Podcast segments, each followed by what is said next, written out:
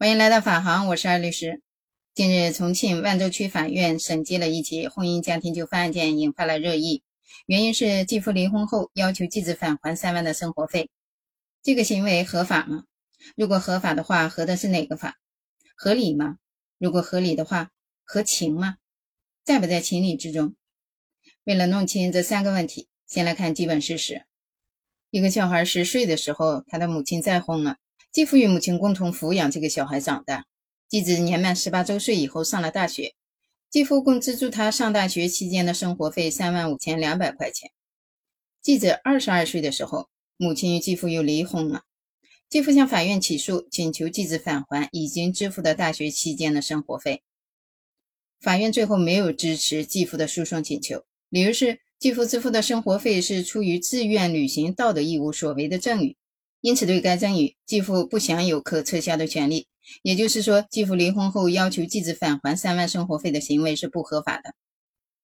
相关法条有两条，一个是《民法典》第六百五十八条规定的道德义务性质的赠与，另一个是《民法典》第九百八十五条规定的以道德义务所为的给付。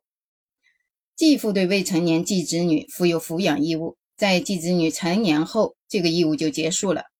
本案中，成年后的继子上大学期间，继父支付生活费是履行道德义务所为的给付。现在，继父母子女关系已经随着离婚而消灭了，继父目的事后不存在了，主张返还的理由就应该由赠与的撤销权变成不当得利返还请求权。但是，根据民法典第九百八十五条的规定，因履行道德义务进行的给付，受损失的人不得主张返还不当得利。因此，法院判决的结果是符合法律规定的。再来看民法典第六百五十八条规定的不得撤销的道德义务性质的赠与，这是赠与人行使任意撤销权的除外情形。也就是说，赠与一般来说是可以由赠与人任意撤销的，但是基于道德义务性质的赠与不得撤销，除非所涉及的赠与财产尚未转移。也就是说，如果钱没有给出去，可以不给。一旦给出去了，就不能再要回来了。本案中，生活费已然支付完毕，那就绝对没有任何撤销的可能性存在了。因此，法院的判决结果是符合法律规定的。再来看合理性，继父对未成年继子女有抚养教育的义务，而成年继子女由于上大学期间没有收入来源，养活不了自己，处于弱势地位，作为继父资助其完成学业是合理的，符合扶助弱小的核心价值观和公序良俗。那么合理就一定合情吗？从表面看，继父在继子未成年的时候尽到了义务，在继子成年后缺乏自理能力的情况下，又给予了资助，付出了爱心，所做的一切是值得称道的。反观继子这边，毕业后有了收入来源，他的母亲就与继父离婚了，随之而来的就是继子和继父间不再保有法律上的继父母子女关系。那么继父必然面临一个问题：自己慢慢变老了，成为了弱势的一方。和继子间的强弱势地位正好颠倒过来了，继父养儿防老的预期利益眼看就要落空了。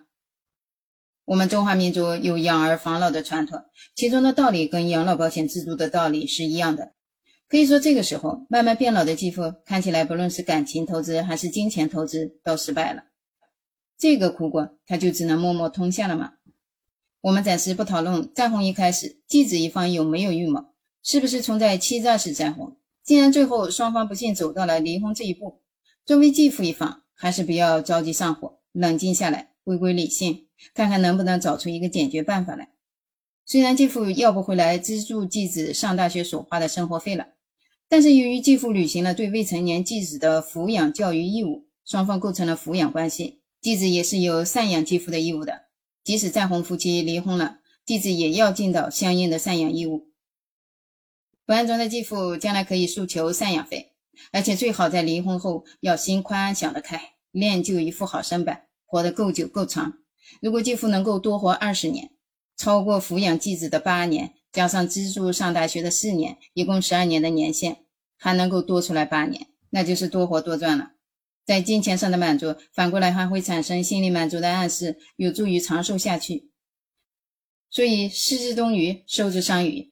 大家算盘不要打得太精了，风水轮流转，天道有循环，开开心心过好每一天，争取做一个最长寿的人。